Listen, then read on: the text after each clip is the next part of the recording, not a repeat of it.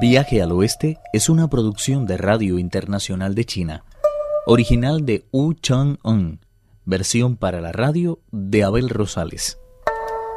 Primera parte. Informados de que el peregrino Sun había dado muerte a la anciana dama y que ha adoptado su figura, el primero de los monstruos no quiso averiguar nada más. Sacó la espada de siete estrellas y lanzó contra el rostro del peregrino un tajo mortal. Afortunadamente, el gran sabio sacudió una sola vez el cuerpo, y al instante la caverna se vio invadida por una luz rojiza y de un brillo extraordinario que le permitió escapar a toda prisa de ella. Cuantos moraban en la caverna se sintieron tan sobrecogidos que unos perdieron el sentido, mientras que otros se mordían nerviosamente las uñas o sacudían incrédulos la cabeza.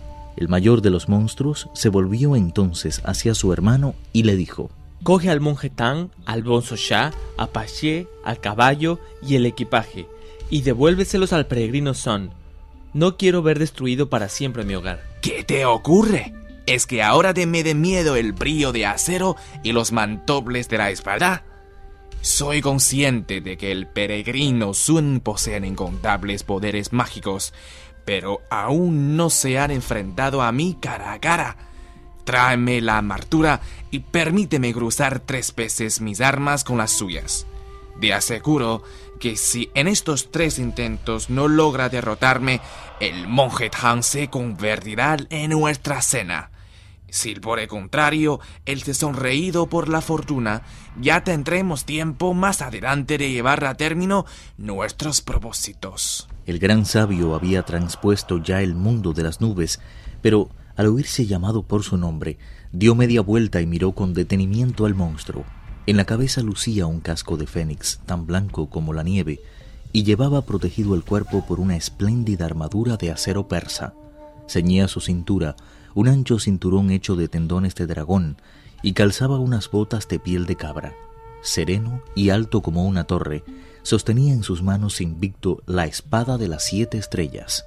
Peregrino Sun, si ahora mismo me entregas a mi madre y todos los tesoros que me has robado, te prometo que te dejaré partir a Monje Tang en busca de las escrituras. Estás muy equivocado si piensas que voy a dejarte marchar así como así.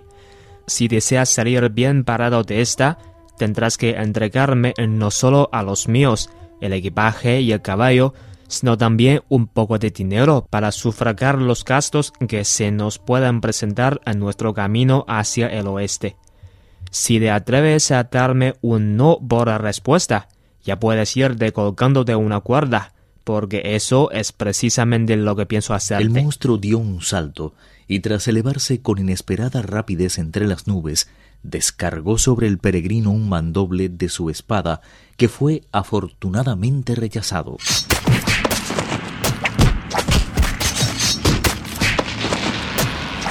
La batalla que entonces se inició fue digna de auténticos maestros.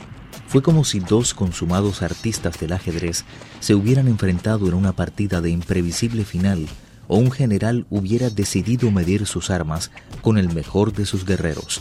Uno se valía de mil formas de ataque, mientras el otro no daba cuartel a su pericia guerrera. La lucha se desarrolló durante más de 30 encuentros, sin que de ellos saliera un claro vencedor. Eso alegró sobremanera al peregrino, que se dijo satisfecho. Es francamente asombroso que este monstruo haya resistido todos los ataques de mi barra de hierro. Sin embargo, tengo en mi poder tres de sus más preciados tesoros.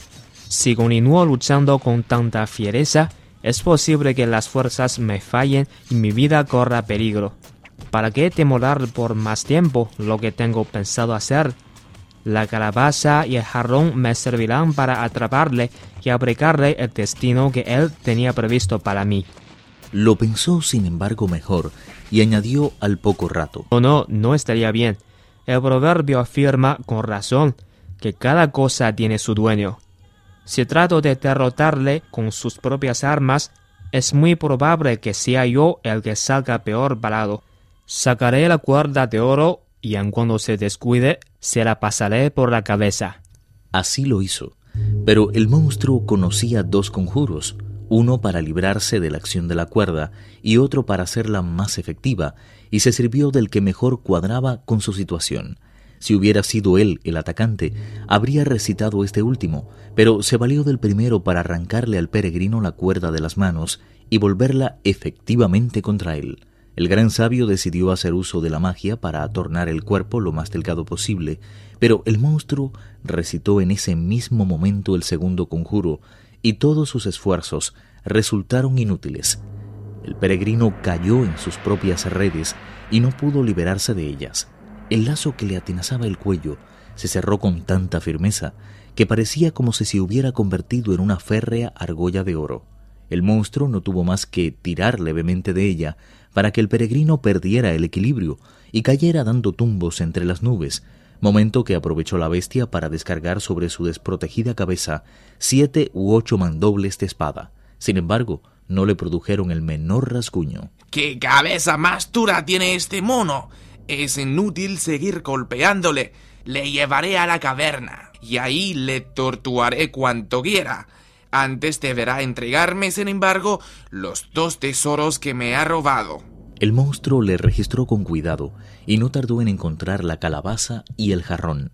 Valiéndose después de la cuerda, le arrastró como si fuera un animal hasta la caverna, pero en vez de mofarse de él, los dos monstruos se retiraron al interior de la caverna a brindar por su buena fortuna. El gran sabio quedó tendido junto al poste, sin apenas espacio para moverse. El gran sabio no apartaba los ojos de los dos monstruos. Los vio bebiendo en el salón más amplio de la caverna, rodeados de un enjambre de diablillos que no paraban de servirles licor y manjares sabrosísimos. En un momento de distracción de los guardias, el gran sabio cogió la barra de hierro, sopló sobre ella y al instante se convirtió en una lima de acero puro con la que logró deshacerse de la argolla que pugnaba por destrozarle el cuello. En cuanto se vio libre, se arrancó un pelo y le ordenó tomar su propia imagen. Acto seguido sacudió ligeramente el cuerpo, convirtiéndose en un diablillo que se puso al lado del falso prisionero.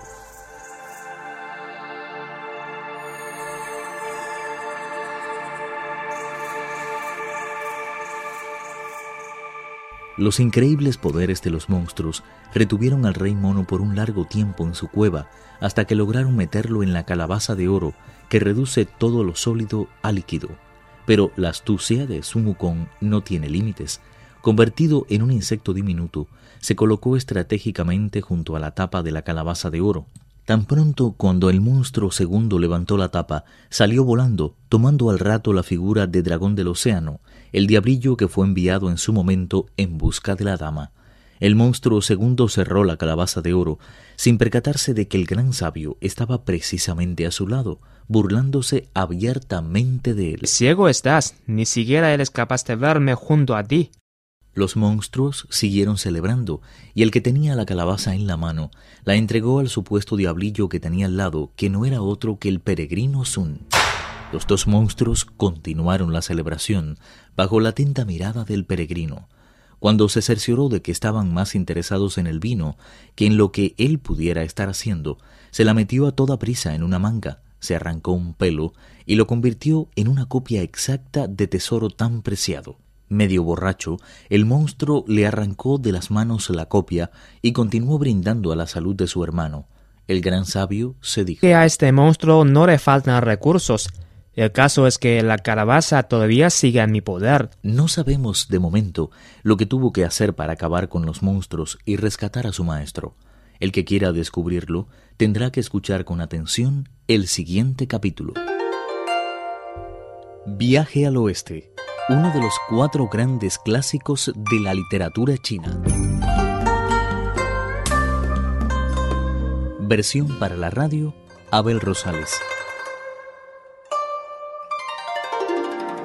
Actuaron en este capítulo Pedro Wang, Raúl López y Alejandro Lee.